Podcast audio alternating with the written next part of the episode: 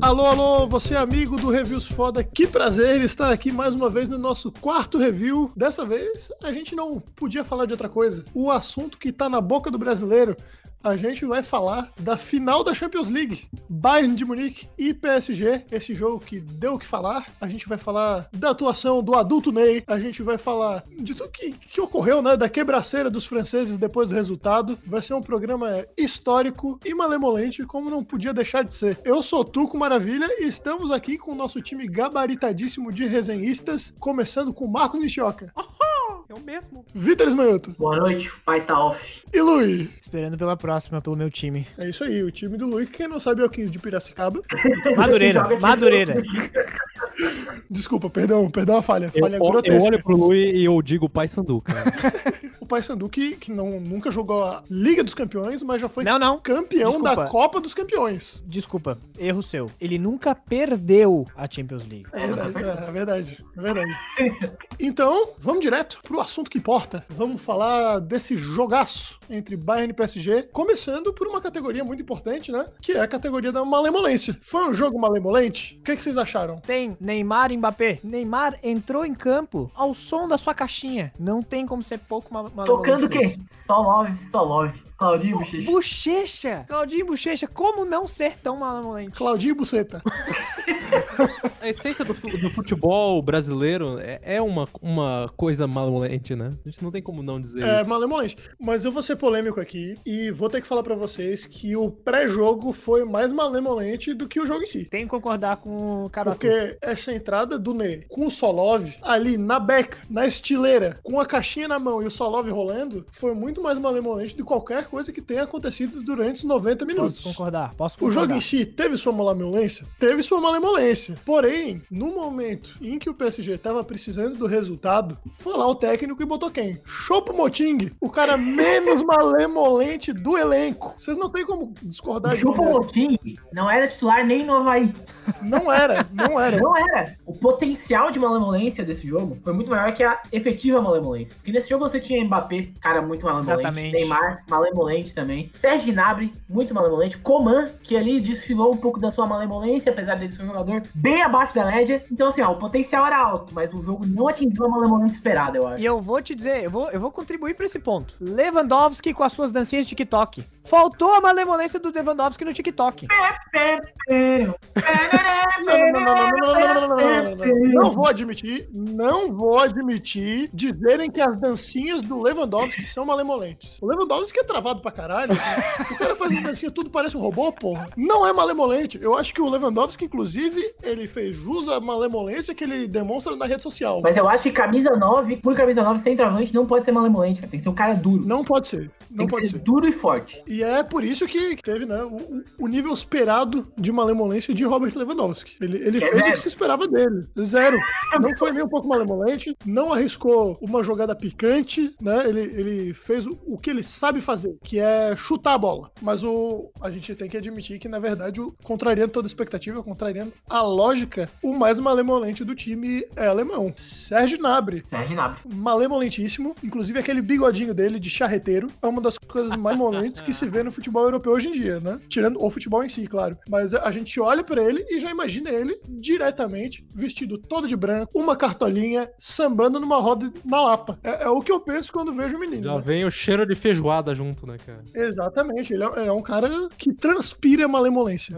Mas a gente sabe que, além do bom drible, uma das coisas mais malemolentes é o sangue quente da porradaria. Então, até nisso, o jogo meio que deixou a desapontar, porque teve momentos em que a gente achou que ia rolar uma porradaria, a gente achou que havia uma malemolência, e não veio. Então, né, tem que se criticar. Não pode só elogiar. Então, é com muito pesar que, que aviso a você ouvinte que esse é o primeiro artefato não malemolente que resenhamos aqui no nosso programa Reviews Foda. Tristeza. Caiu esse programa, né? Decaiu. Já foi bom o dia, já, Já foi, foi, bom. bom, já foi bom. Aí o, o ouvinte vai reclamar do, do controle de qualidade aqui. Vamos então para o segundo quesito, que é o quesito acessibilidade. Que eu acho que é um quesito forte. Eu quero, eu quero aí destacar a acessibilidade, não só desse jogo, mas da Champions League em geral, que desde que tá sendo transmitido pelo Esporte Interativo, eles transmitem pelo Facebook Watch, que é muito acessível. Qualquer um pode acessar de graça. Você só entra pro seu Em Facebook qualquer dispositivo. no Esporte Interativo e assiste o jogo com 30 segundos de delay pra transmissão real, que já é um recorde pra streaming, de streaming de futebol normalmente tá 50 anos atrasado. E esse streaming é um streaming bom, streaming decente, não trava tanto e é de graça. Então a acessibilidade do jogo foi alta, na minha opinião. A gente tem que elogiar o que tem que ser elogiado. Esporte Interativo tem o pior corpo de comentaristas da história do futebol brasileiro? Tem, mas contribuiu muito pra acessibilidade. É, mais ou menos, né? Fox Sports tá bem abaixo, É, é, mas tudo bem. é. Mas contribuiu para a acessibilidade total da população a ver um jogo europeu, que antes era só na TV a cabo. E tem outra. Vocês já ouviram algum programa do Reviews Foda com a categoria Corpo de Comentaristas? Você não ouviu. Agora a acessibilidade está presente em todo santo programa que a gente já gravou. Logo, o que a gente consegue tirar é que a acessibilidade é muito mais importante do que a qualidade do comentarista. E nisso, o esporte interativo tá dando um show de bola. Mas e a acessibilidade do jogo em si? Aí já é mais complicado, já é uma questão muito mais complexa, porque né, o jogo foi realizado com portões fechados. Então, tanto dificultou como os torcedores do Paris Saint-Germain se reuniram em Paris para fazer quebra-quebra, que é o que o francês sabe fazer de melhor.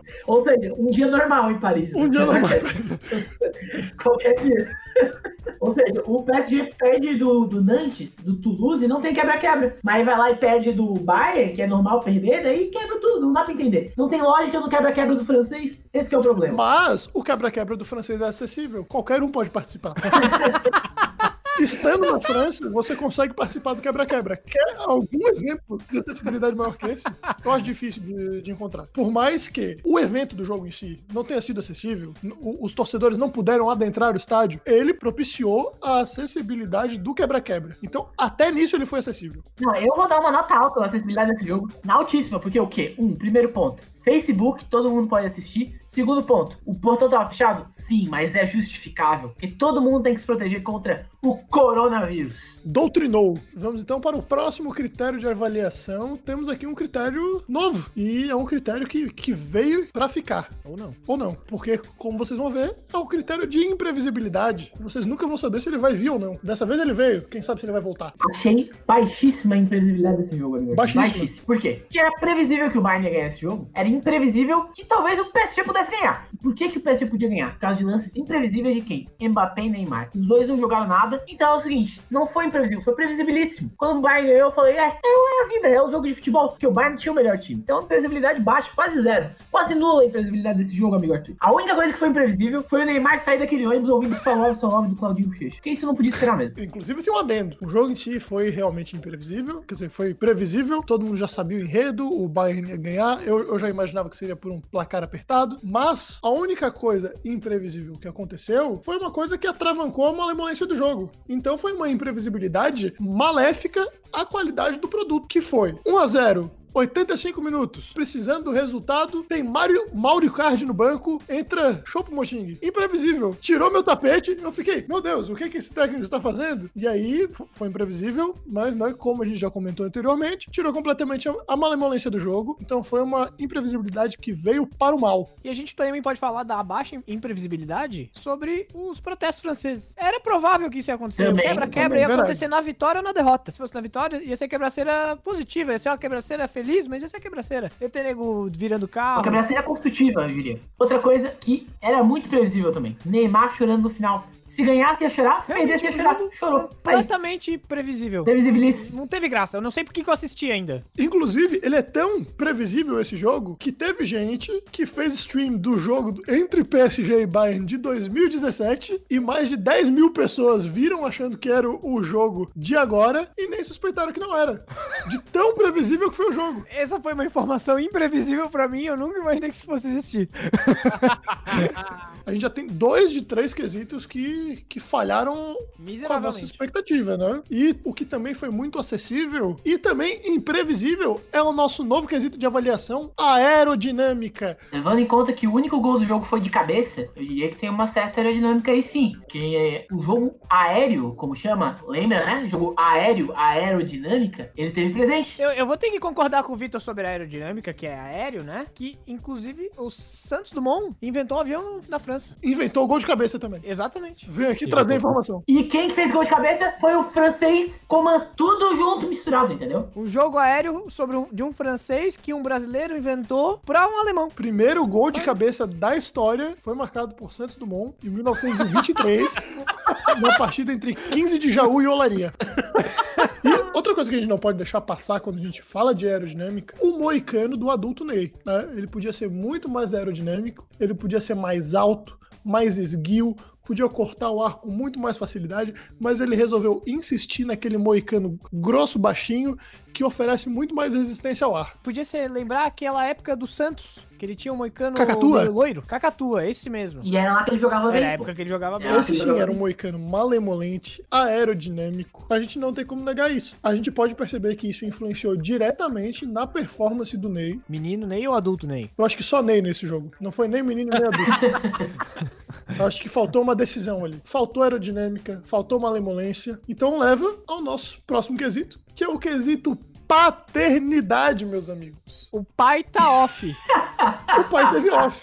E aí, nesse caso, tá bem baixa essa paternidade, hein? Eu diria que o, no- o nosso pai, seu pai, meu pai, pai de, Pai de Marcos, todos. pai do Luiz, nosso pai esteve desligado. Desligado dessa partida. Onde estava adulto Ney? Estava onde? Estava em Santos? Não estava. Ele estava dentro do Estádio da Luz. E deveria ter feito por fazer. Não fez. Foi- ele foi um pai presente até ali, mas naquele momento ele foi ausente. Aí teve um momento do jogo que o Neymar fez a segunda coisa que ele sabe melhor fazer. A primeira é jogar futebol e a segunda é sonegar. Puta que Ele só negou a felicidade. Sonegou a felicidade do brasileiro.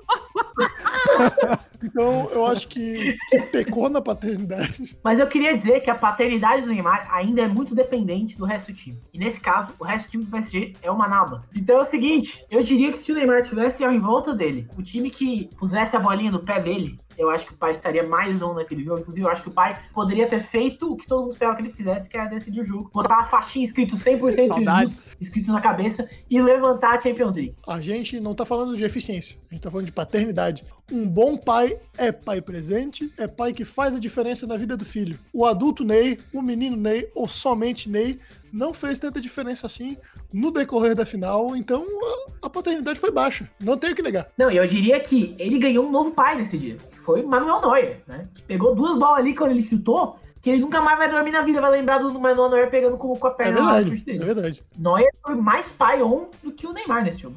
O Neuer é pai do Brasil já desde 2014. Isso é pai? O meu pai não é assim, não. Meu pai não me tortura. O pai, o pai dá uma boa lição do filho com essa tipo de surra, entendeu? 7x1 deu uma boa lição na CBF, no Brasil e na seleção brasileira. Finalizando esse review maravilhoso dessa final, talvez não tão maravilhosa assim, com o quesito gráficos. Um quesito que você achou que a gente estava esquecendo? Pois nós temos. O gráfico é sempre a parte mais importante. Então, Vitor Esmanhoto, sua opinião sobre os gráficos de Bayern e PSG pela final da Champions League? Eu gosto muito dessa categoria. Infelizmente, as outras foram mais baixas, tiveram notas um pouco mais é, reduzidas. Mas acho que a nota gráficos é uma nota boa. Por quê? Porque tem vários jogadores que são, são bons é, de, de jogo, entendeu? Jogam muita bola. E por isso olhar eles jogando é bonito. É um futebol arte. O futebol do Bayern é um futebol incrível de ser visto. O melhor time do mundo nessa temporada. O jogo, o, o- a linha de zagueiro do Bayern joga pra lá do meio campo. Quase no campo de ataque. E isso é muito bonito de se ver, porque não tem muito time que faz isso hoje. O que a gente tá acostumado? É Mourinho retrancando o time. É Celso Rotti, entendeu?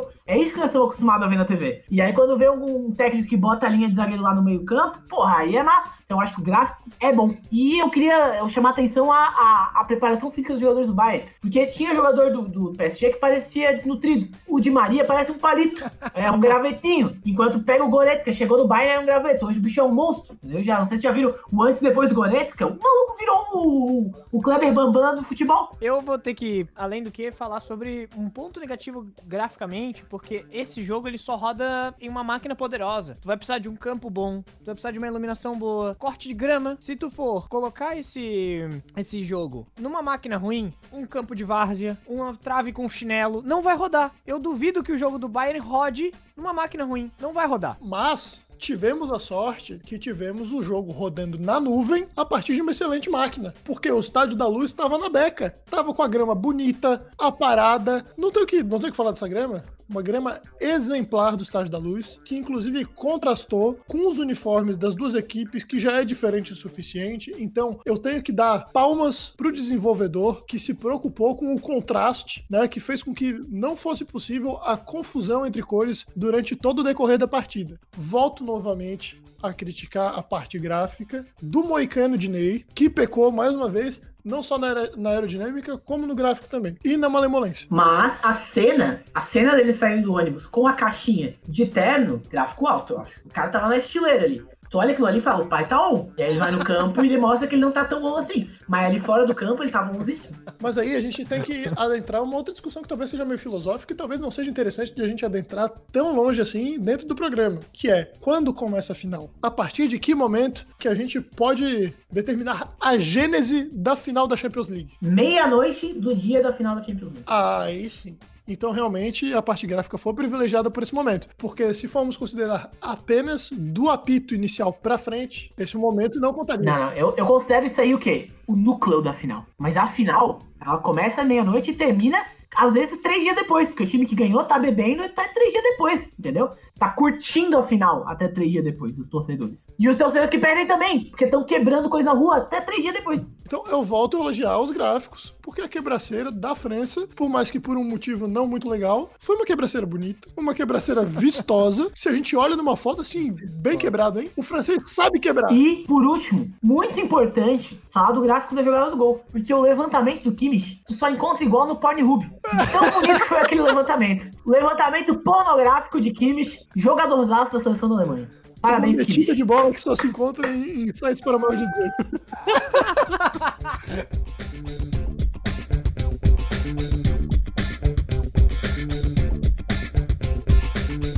Fechamos então, vamos para notas e considerações finais, começando com ele, Marcos Nishioka. Olha só, eu, olha só. Considerando toda, toda, tudo aquilo que eu dei de é, opinião sobre a parte gráfica do nosso, da nossa querida final, eu não tenho outra nota a dar à final da Champions League do que uma nota um pouquinho acima da média. Não de mais, nem de menos. Uma, uma nota ah, democrática, assim, de, de 7. Não vou dar, não vou dar muitos ah, grandes detalhes sobre por que, que eu cheguei nessa conclusão de nota 7. Apenas diria que o, balan o balanço entre malemolência, gráficos e acessibilidade, como a gente já muito bem discutiu aqui, faz com que essa nota seja a correta, na minha opinião. Não, faz todo sentido, todo faz sentido. todo sentido. Com tudo que tu falou durante o programa aqui, não tem como. não- a tua nota é mais certeira impossível. Não tem como contestar. Luiz, suas notas. Olha, eu não tenho como desconsiderar tudo que a gente falou aqui pra trás, que realmente foi um jogo pouco malemolente, com um pouco a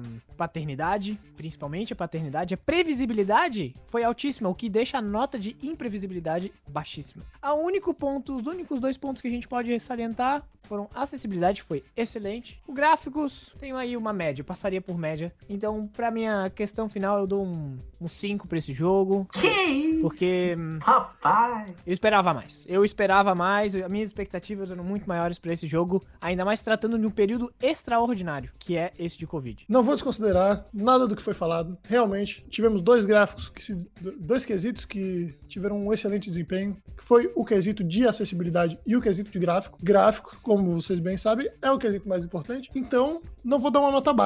Vou dar uma nota 6,5, porque eu acho que o jogo cumpriu com a parte mais importante. Teve um bom primeiro tempo, um primeiro tempo um pouco mais malemolente do que o segundo. Malemolência, Realmente. outro quesito muito importante, mas no quesito paternidade deixou a desejar. Tivemos um pai ausente, tivemos um pai que abandonou seus filhos e o Reviews Foda é contra o abandono paternal. E é por isso que eu não posso dar uma nota maior do que 6,5. Bom, eu finalizo aqui dizendo que a final normalmente não é um jogo bom. Isso pra verdade. A é verdade. É verdade. Final normalmente não é um jogo bom. Confere. É verdade. E pra uma final, esse jogo foi melhor do que a média das finais, na minha opinião. Inclusive, a final do ano passado entre Liverpool e Tottenham foi broxante. Pra mim não foi, pra mim foi fodida, porque eu torço pro Liverpool e a gente ganhou. Mas pra quem não torce pra nenhum dos dois times foi meio broxante mesmo. Mas essa final, no primeiro tempo foi um jogo bem, bem bom. Uma lemolência presente, gráficos bem presentes, porque o jogo tava bonito. E o segundo tempo foi um jogo um pouco mais truncado, foi. Mas foi um bom jogo. Foi um jogo legal. Teve os personagens que a gente queria. Infelizmente, pouca paternidade. Infelizmente, uma aerodinâmica baixa. Mas nós temos que citar aqui, e é muito importante, que a acessibilidade é altíssima. Desde que a Champions League tem sido mostrada no Facebook, a acessibilidade aumentou muito. E eu só agradeço que eu posso abrir uma janelinha do Facebook ali e ficar ouvindo o joguinho. Abrir no qualquer celular. jogo, qualquer merda de jogo da Champions League eu ouço. Então, assim, ó, top.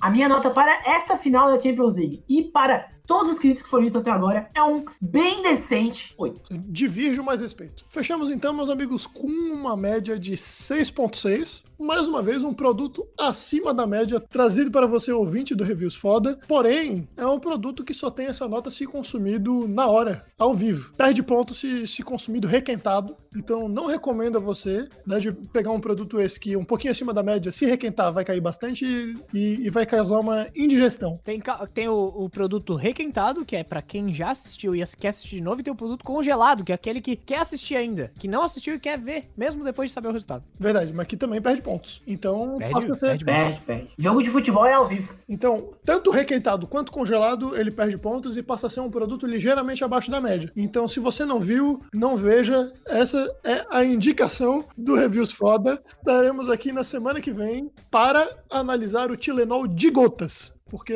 o de cápsula é outra parada. Muito boa noite pra vocês, bom dia, boa tarde.